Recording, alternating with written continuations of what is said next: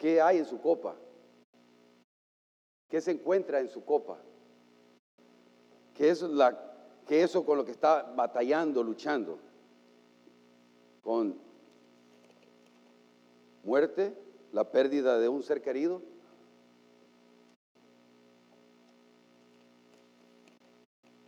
¿Infidelidad? ¿Qué se encuentra en su copa? Copa símbolo representa dolor, sufrimiento, circunstancias difíciles. Tengo algunas acá. Pérdida de trabajo. Alcoholismo, drogas. Hijos en mal camino. Y hay de toda clase, de toda índole. Quizá la suya no la mencione. No importa, Dios la conoce. Problemas en el matrimonio. Enfermedad Sabemos de algunos que han sido diagnosticados, parientes de nuestros familiares, hermanos aquí en la iglesia que tienen cáncer o están batallando con problemas de alguna clase, de una índole en sus corazones. ¿Y qué hay en su copa? Ah, ¿Qué es esa que está representando esa lucha, esa batalla?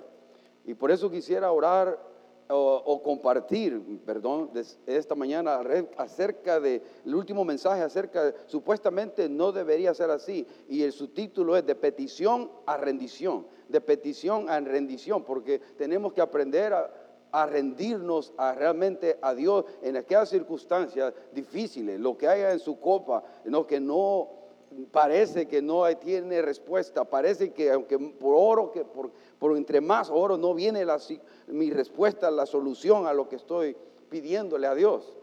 Hay área, una lucha, algo que esté en su vida que, que es difícil llevar y que está a punto, de, Señor, ya no quiero esta copa, no la quiero tomar, no quiero beber de ella, quiero darme por vencido. Alguien dijo, ¿no? Que en ocasiones las cosas se empeoran antes de mejorar. Es que si sentimos que las cosas se están empeorando en lugar de mejorar, qué bueno. Entonces quiere decir que se van a mejorar. Que la, luz del túnel ya está, ya se va a abrir. De, petición a rendición, porque muy pocos cristianos experimentamos realmente ese tipo de, oraciones, hermano, en nuestra vida. Gloria a Dios por las peticiones que sí, que presentamos a Dios y Dios responde a esas oraciones de, petición, de provisión. Dios provee.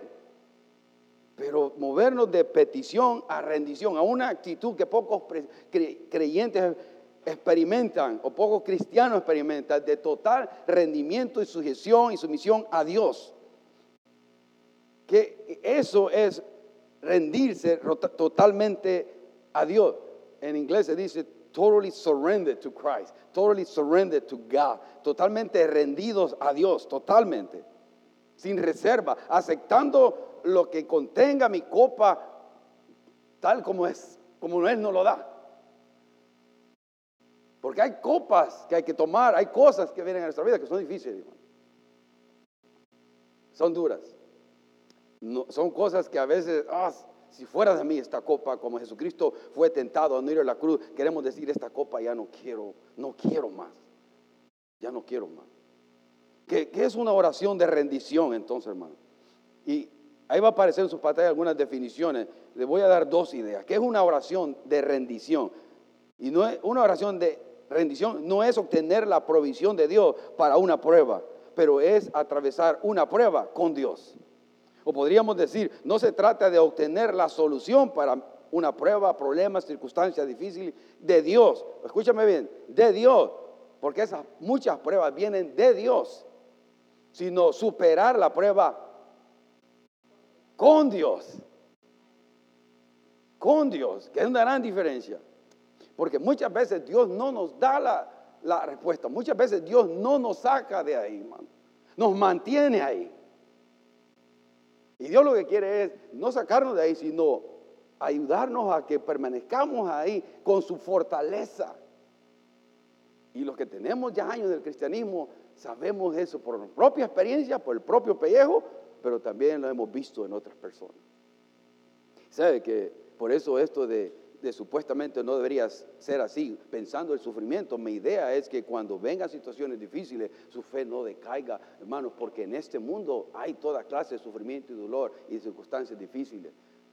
Pero la fe nuestra tiende a decaer, como que en la Biblia encontráramos que Dios omite el dolor a, sus, a los que ama. Dios no omite el dolor y circunstancias difíciles a los que ama.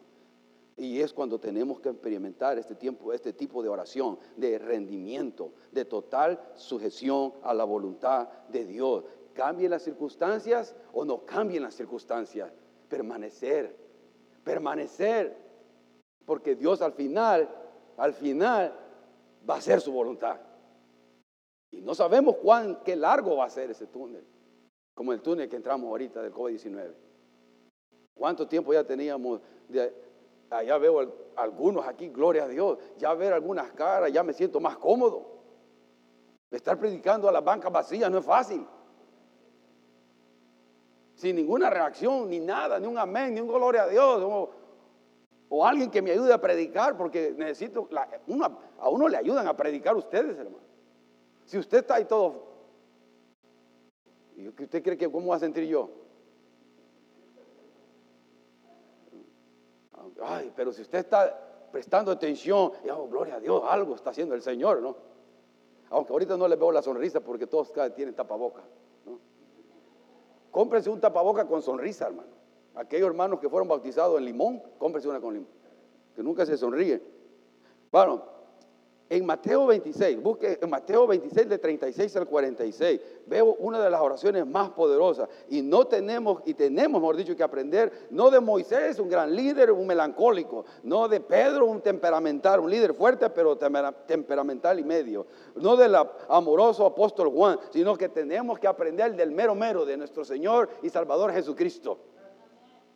Este tipo de oración de rendición, de sumisión a Dios, es el único que nos puede enseñar. Y del 36 al 46 vamos a leer. Dice así el 36. Entonces llegó Jesús con ellos a un lugar que se llama Getsemaní y dijo a sus discípulos, sentados aquí entre tanto que voy ahí y oro. Mire, Getsemaní, me encanta a mí lo que significa. El Getsemaní es un lugar que se encuentra en el Monte de los Olivos. Por, esto, por eso los evangelios sinópticos mencionan que el monte de los olivos y no dicen Getsemaní, pero Getsemaní, el jardín del Getsemaní está en el monte de los olivos y Getsemaní se, significa prensa de aceite, un lugar para exprimir el aceite de las aceitunas. Aquí se trituran y se exprimen. Mire qué tremendo. Si Jesucristo en el jardín de, en el perdón, estaba siendo triturado y presionado por no ir a la cruz, para que su misión no se cumpliese por el mero enemigo de nuestras almas, tu cuerpo sabía lo que tenía que pasar. Él como Dios, 100% Dios, 100% humano, sabía exactamente lo que iba a pasar. Sabía que la barba que iba a ser jalada, la corona de espinas que iba a ser puesta, los golpes, la humillación, las escupidas. Señor, oh. ¿a cuánto le gusta que lo escupan en la cara? Es horrible, hermano.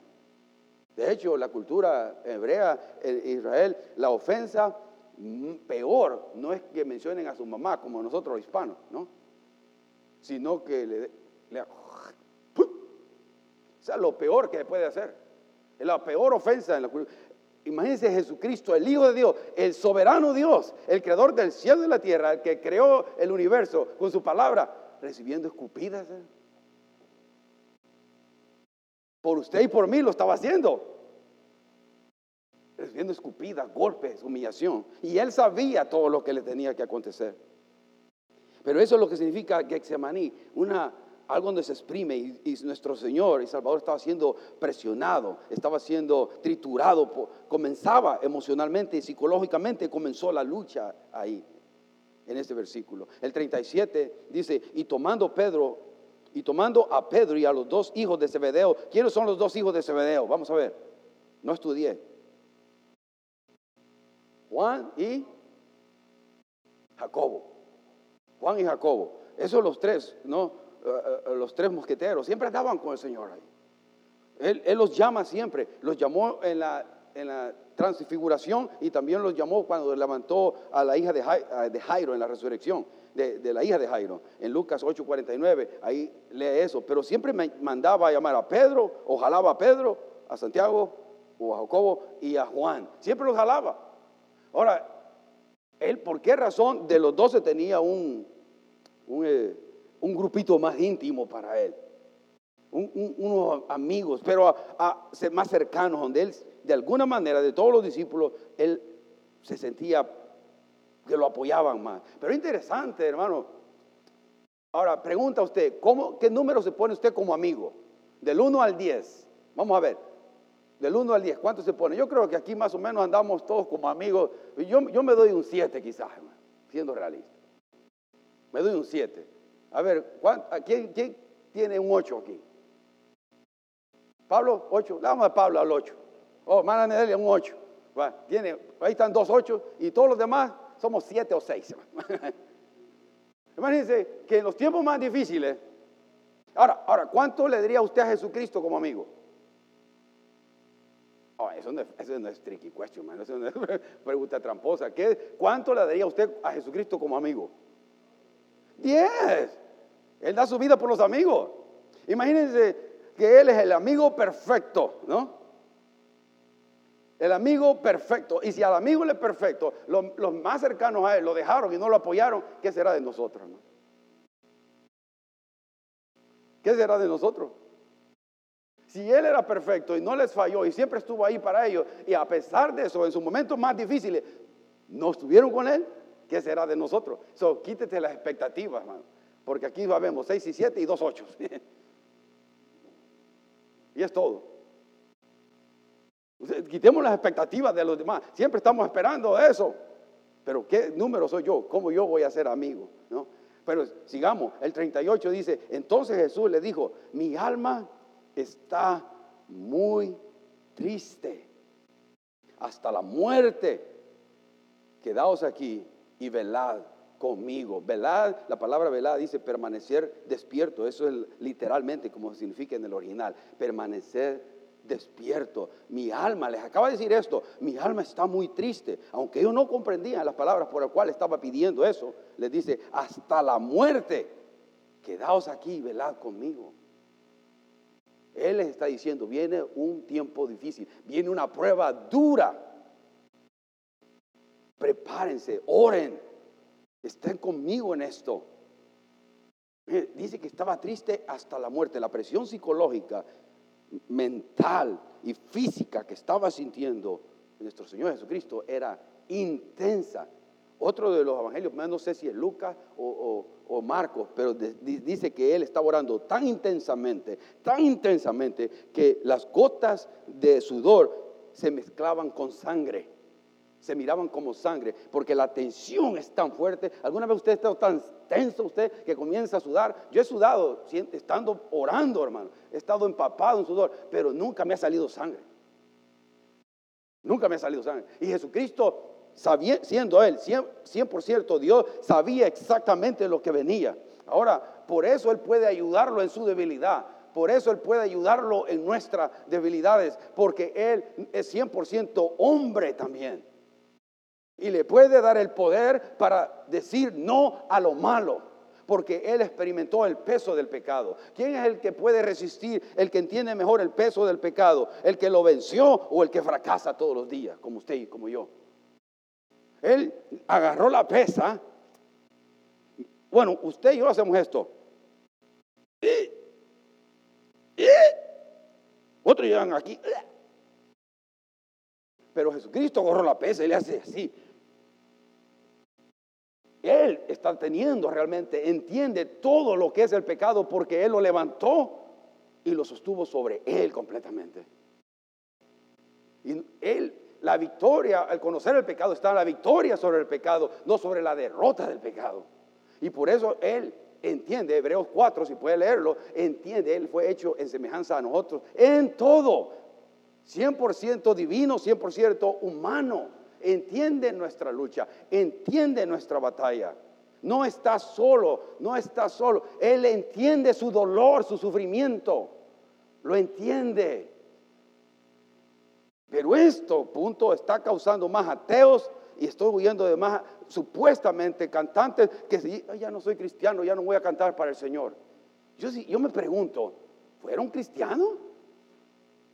¿Fueron hijos de Dios realmente? ¿Nacieron de nuevo verdaderamente? ¿Conocieron el amor, la misericordia, la bondad de Dios realmente? Hermano, se me para aquí esto ahorita.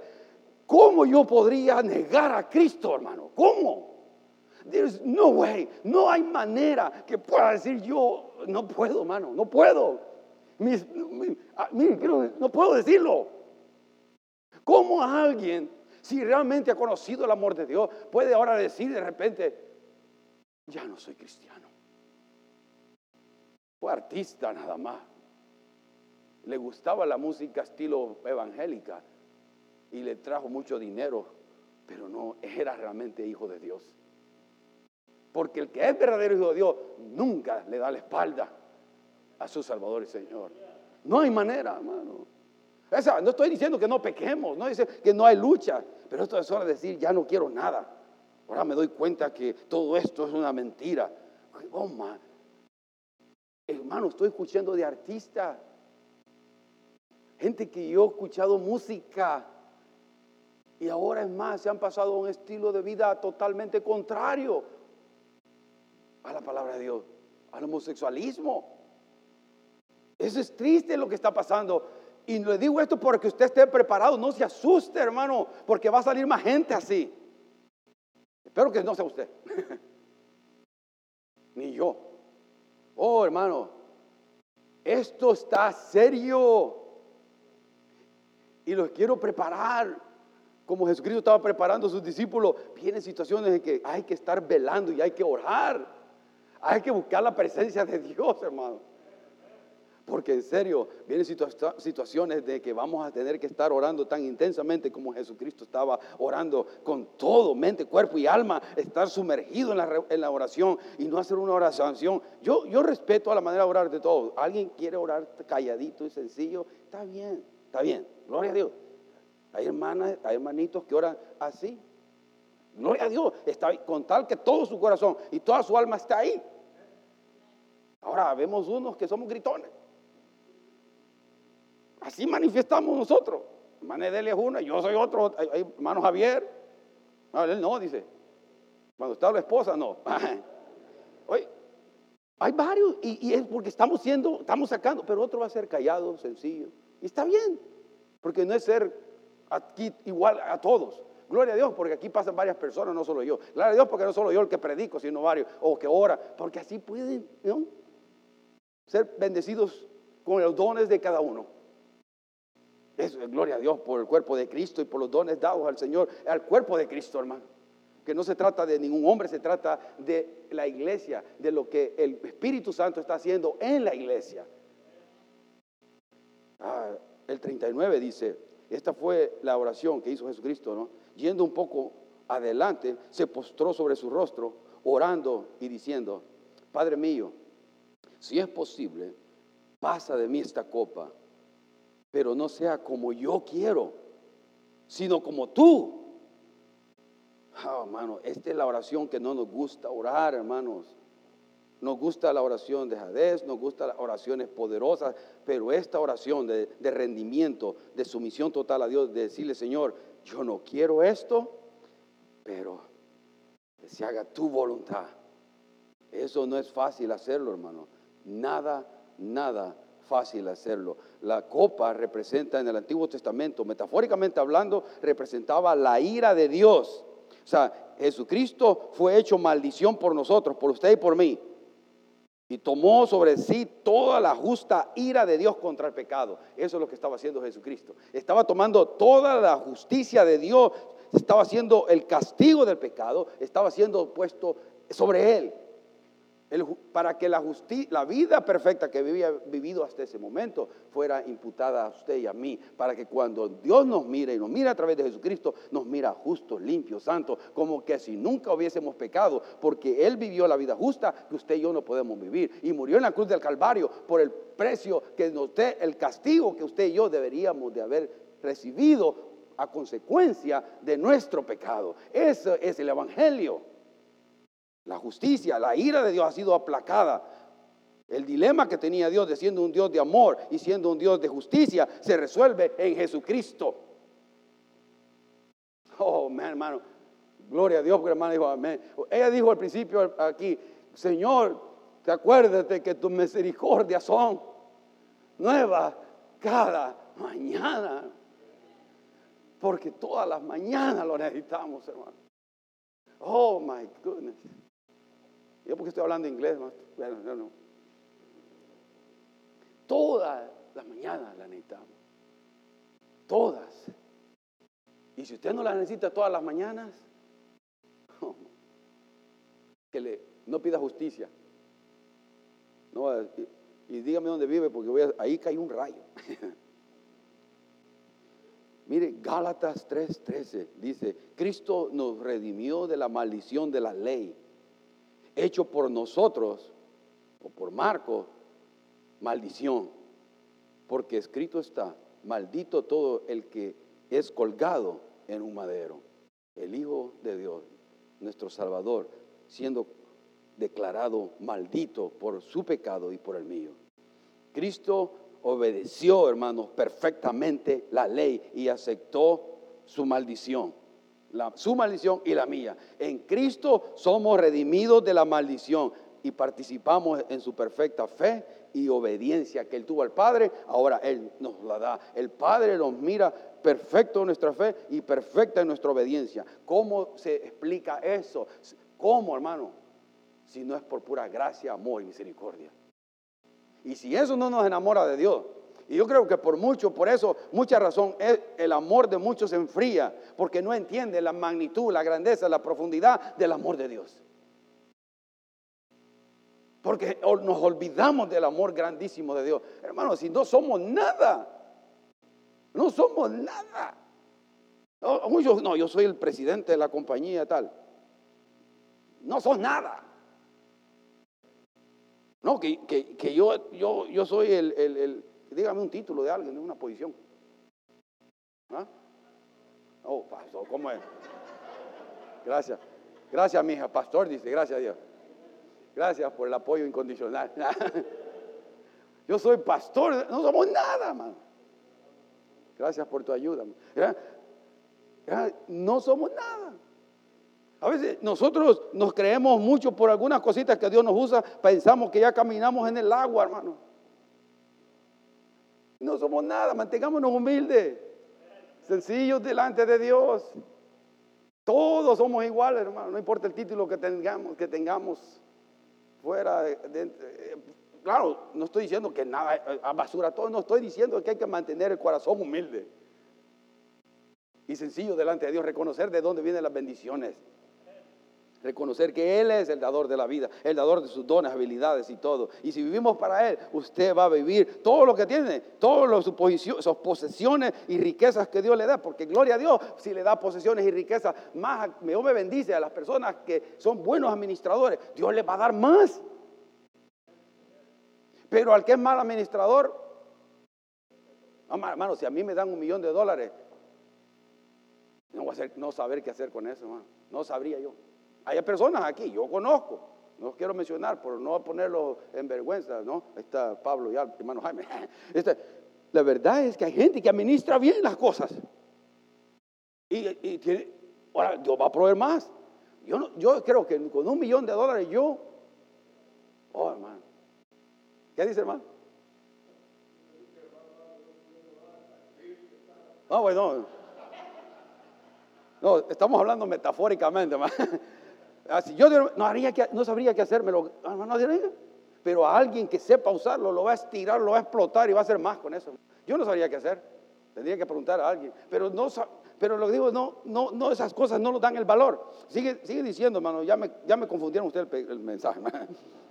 Mire el 40, los discípulos están durmiendo, ¿no? Vino luego sus discípulos y los halló durmiendo y dijo a Pedro, así que no has podido velar conmigo. ¿Cuánto? Una hora. Una hora. Bueno, ahora las vigilias que hacemos, las hacemos, vamos de media en media, hasta media, hasta las 11, hasta las 10, hasta las... estamos cortando las vigilias cada vez más. Pero cuando la Biblia habla de vigilia es la tercera hora, de las 3, de las 4 de la mañana. ¿no? Ah, pero bueno, Jesucristo les pide que ore y ni siquiera una hora sus, sus, discípulos han orado con él. Y le dice el 41, mire, y este es el consejo para nosotros, velad y orad para que no entréis en qué? En tentación. Estemos listos, estemos, la tentación va a venir, hermano, la tentación no es mala, la tentación, ser tentado no es pecado, ceder a la tentación es pecado. Cuando viene un mal pensamiento, usted puede decir, lo rechaza y ahí lo detiene. Viene un pensamiento lascivo, triste, un pensamiento en contra de los principios de Dios, en contra de, sus seres queridos, de su esposa, de su esposo, de sus hijos, del trabajo, lo que sea, un mal pensamiento que no esté de acuerdo a la actitud y el carácter de Cristo, uno puede decir, no, esto no es de Dios.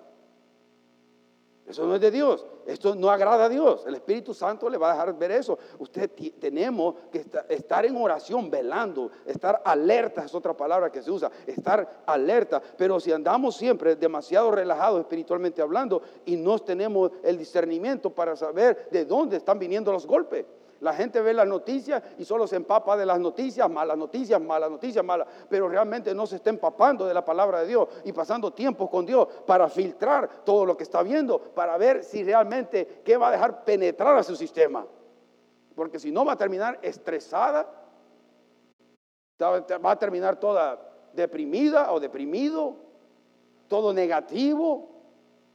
Si usted solo está viendo malas noticias, usted va a experimentar lo que está viendo. Aléjese un poco de eso. Aléjese un poco, prenda la Biblia. Bible Gateway tiene la, Biblia leída ahí. Y usted puede estar oyendo la palabra si no quiere, o un canto, una alabanza, un mensaje. Y no estoy diciendo que solo pase haciendo eso, ¿no? Solo, Dios, perdóname, perdóname. No, no. Estoy diciendo que busque tiempos en los cuales usted filtre toda la información que está llegando a usted y que apague muchas voces. Hay muchas voces, hermano. Que me aturdo, yo no, ya no quiero ir más. La verdad, ¿qué tiempo ya hago eso, hermano? Por eso usted me mira sonriendo a mí. Porque yo apagué, no quiero ir nada, no quiero ir nada. Quiero un buen mensaje, una oración, buscar al Señor, leer la palabra, irme a correr, ir a hacer algo, algo que me distraiga, que me, que me haga filtrar o limpiar las cosas que están pasando. Sí, hay que estar informado, pero no estar más empapado de lo malo que de lo bueno. Porque cuando le hablen eso va a fluir. De la abundancia del corazón habla la boca, dicen. Todo lo que va a hablar es, no, pues a ver lo que pasó, que no, que mira lo que está pasando, mira lo que está pasando. No, se va a volver loco, hermano. Nos vamos a volver locos. Por eso, velar y orar para que no entremos en tentación. El espíritu a la verdad está dispuesto, pero la carne es débil. ¿Cuántos débiles hay aquí? Todos somos débiles. Todos somos débiles. Mi mano está levantada, los dos y hasta los pies. Estamos débiles, hermanos. Somos personas débiles. La palabra carne ahí, eso significa, enfatiza la debilidad del ser humano. Somos totalmente débiles y necesitamos de un poder sobrenatural sobre nuestra debilidad. Y si usted es hijo de Dios y camina en el Espíritu, usted tiene a Dios para caminar en victoria. Lo voy a volver a decir porque no oía mucho, para caminar en victoria. Amén, gloria a Dios, y se despertaron. Por, declarémoslo por fe, hermano, porque sí podemos caminar en victoria. Sí podemos caminar en gozo, en paz, en tranquilidad, en seguridad, para que cuando usted comparta de Cristo, usted le diga a la persona, ¿sabes qué? Cristo te puede dar gozo, seguridad, paz, tranquilidad. Ven a Él. Pero si yo no lo tengo, ¿Cómo le voy a decir a otro? Ven a Cristo. Porque Él sí tiene seguridad. Oh, hermano. Pero porque tenemos que caminar cerca de su mano, hermano. Tenemos que caminar agarrado, mejor dicho, de sus manos. Romanos 8, 3 y 4 dice, hablando de esto sobrenatural, dice, porque lo que era imposible para la ley, por cuanto era débil por la carne, para usted y para mí, Dios, enviando a su Hijo semejante de carne de pecado y a causa del pecado, condenó el pecado en la carne, para que la justicia de la ley se cumpliese en nosotros, que andamos, que no andamos conforme a la carne, sino conforme al Espíritu.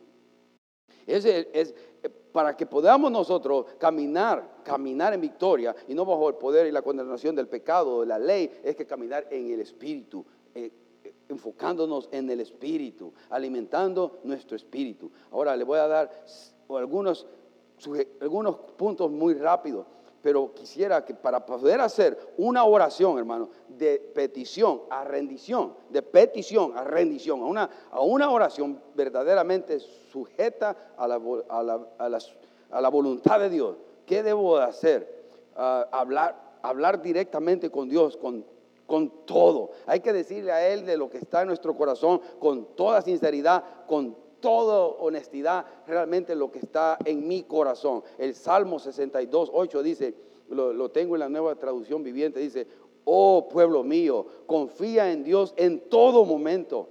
Dile lo que hay en tu corazón, porque Él es nuestro refugio. Mire, oh pueblo mío, confía en Dios en todo momento. Dile lo que hay en tu corazón porque Él es nuestro refugio. Él nos entiende la lucha que estamos pasando. Él entiende la batalla que estamos. Veamos a Él con confianza. Verdades difíciles para hacer una oración honesta. Le voy a dar cuatro rápidamente y me voy a mover rápido, pero quiero que aprendamos a movernos de solamente presentar una petición a Dios de provisión, de ayuda, de sanidad, lo que sea, a, rendirnos a Dios verdaderamente, porque eh, lo supuestamente no debería ser así, van a venir a su vida, no debería haber pasado esto, ¿qué voy a hacer cuando llegue? bien algo, una, algo tan difícil, tan duro que usted dice, pues esto yo no esperaba que me, que me, que me pasara a mí. Cuando es eso, tiene que pasarse a, rendición, a sumisión a Dios y hacerlo honestamente. Mire, para hacer una oración de, petición a rendición, lo primero que tenemos que decirle es decir exactamente lo que estamos pensando. Y, hay que decirle, estoy desilusionado, desilusionado de Dios. Estoy desilusionado de Dios. Yo no pensé que iba a ser de esta manera, X situación. Yo no pensé que ocurriría en la forma que se dio esto. Yo no pensé que estaría atravesando esto a mi edad.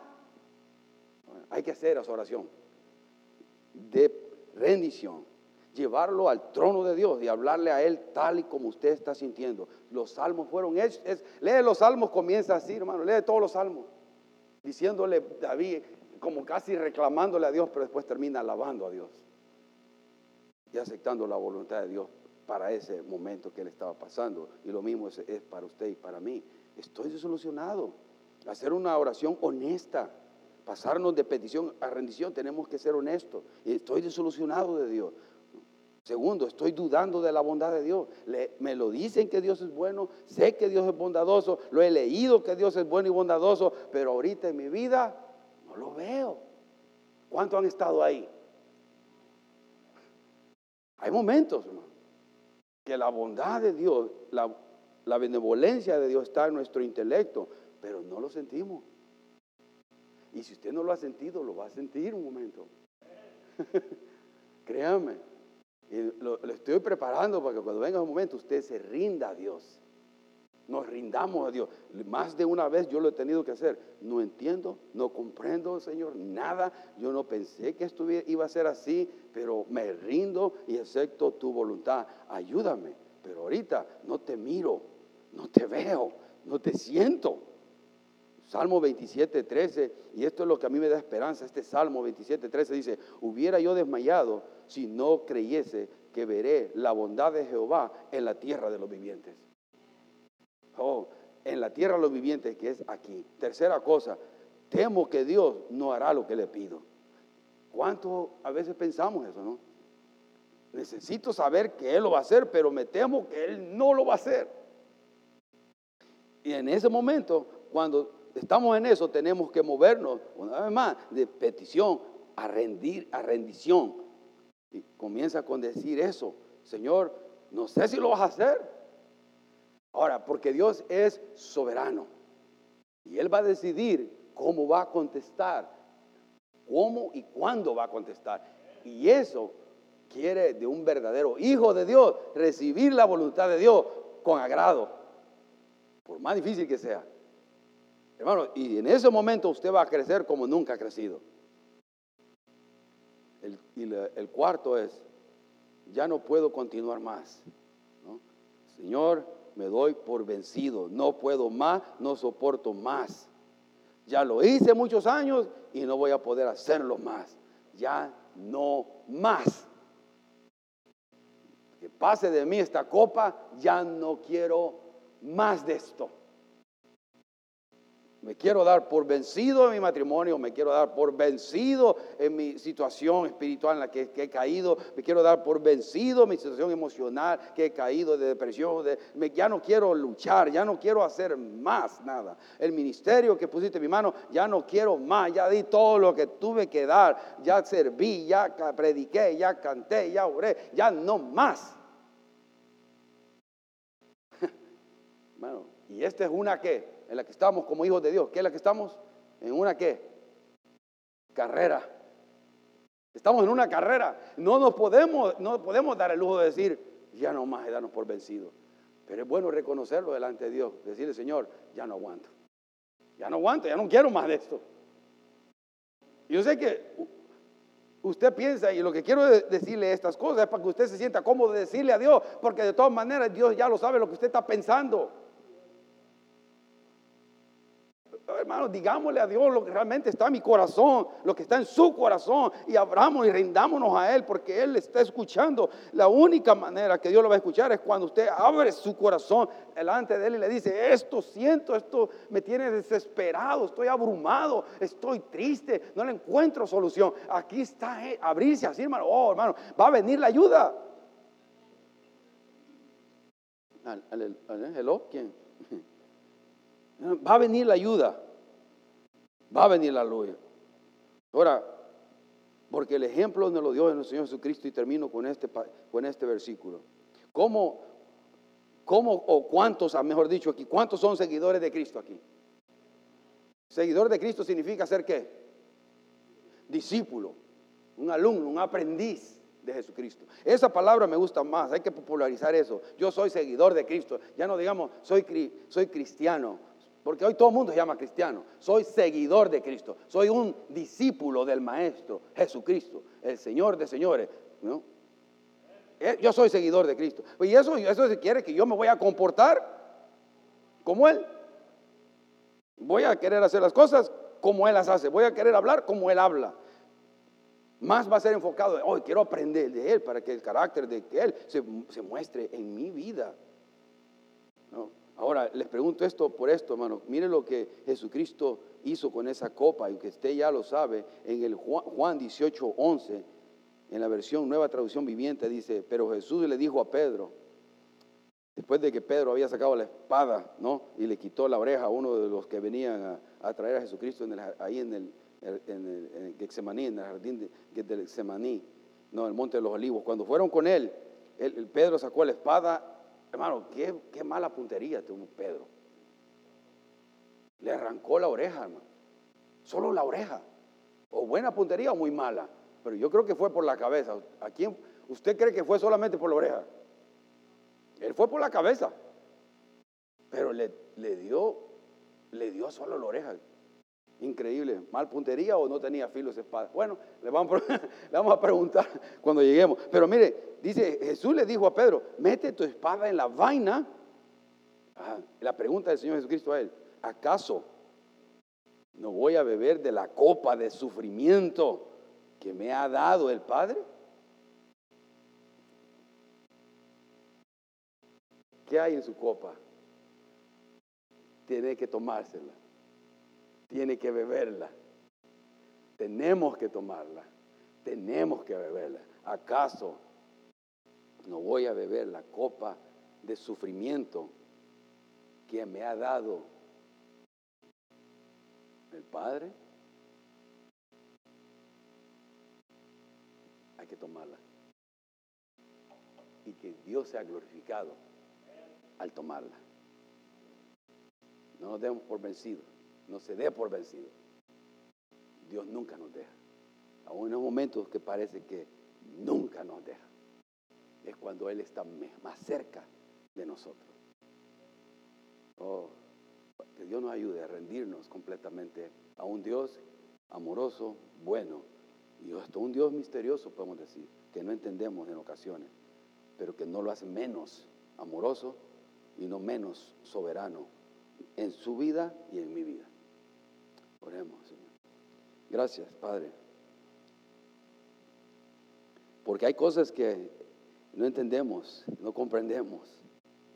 En estos tres domingos que tú pusiste en mi corazón a hablar de, estas cosas que supuestamente no deberían ser de esa, las que deberían de estar pasando, sucediendo en mi vida, que no entiendo, no comprendo.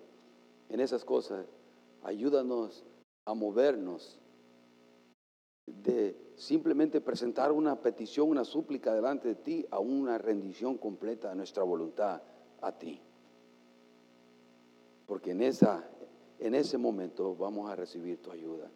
Pero nos es difícil, Señor. Nos es difícil, me es difícil a mí movernos de, de una actitud de petición a una actitud de rendición, de total sumisión a tu voluntad. Ayúdanos a permanecer, Señor. Ayúdanos en la lucha que nos das, en la, copa, lo que has puesto en nuestra copa, lo que sea, Señor. A no darnos por vencido y seguir confiando en ti y a seguir esperando en ti. Señor, nosotros seguimos confiando y esperando la manifestación gloriosa de tu poder. Oh Señor, queremos ver tu poder en acción. Ayúdanos a esperar en ti. Ayúdanos a perseverar en las promesas que tú nos has dado en tu palabra y a no movernos ni, ni, a la izquierda, ni a la derecha, ni para atrás, ni adelante, permanecer en ese lugar y tomar lo que esté en nuestra copa con dignidad de hijo de Dios, con sumisión de hijo de Dios, no a regañadientes, sino totalmente rendidos a ti. Como nuestro Señor Jesucristo nos dio ese ejemplo tan grande y tan sublime al, ir a redimir al mundo entero, al querer no tomar esa copa de sufrimiento, de dolor, Él decidió tomar esa copa de sufrimiento y dolor para traer perdón de pecado, vida eterna a la raza humana. Y te agradecemos porque parte de la raza humana soy yo, que estaba vacío, estaba triste, sin propósito, y me salvaste. Impusiste mi nombre en el libro de la vida. Y no porque mereciera, sino por tu gran amor. Gracias, Padre. Que nuestro corazón se llene de amor a ti cada día, aún en medio, aún por de nuestras imperfecciones. Que nuestro amor por ti crezca cada día, Señor. Que nunca se enfríe, aún en las ocasiones más difíciles y duras que podamos atravesar, o que algunos en este momento están atravesando, y que algunos en este momento no ven tu bondad, no ven tu amor, no te sienten cerca. Ayúdalos, ayúdalos, como solamente tú puedes hacerlo. Hay hermanas que están sufriendo la pérdida de un ser querido, persona, como Vanessa, Señor, perdió a su tío esta semana. Fortalecela. Chabelita, que está orando por la sanidad de don, Rudy, su papá. Bendícelo, tócalos. Y así otros, Señor, que están pasando dificultades, situaciones difíciles. Ayúdalos. En ti Queremos movernos de simplemente hacer una petición a una rendición total a ti. De que al darnos cuenta que no tenemos control de nada, pero que tú tienes control de todo en nuestra vida, en mi vida. Te alabamos y te bendecimos. Gracias por lo que has hecho, Señor, en esta mañana. La alabanza, la adoración.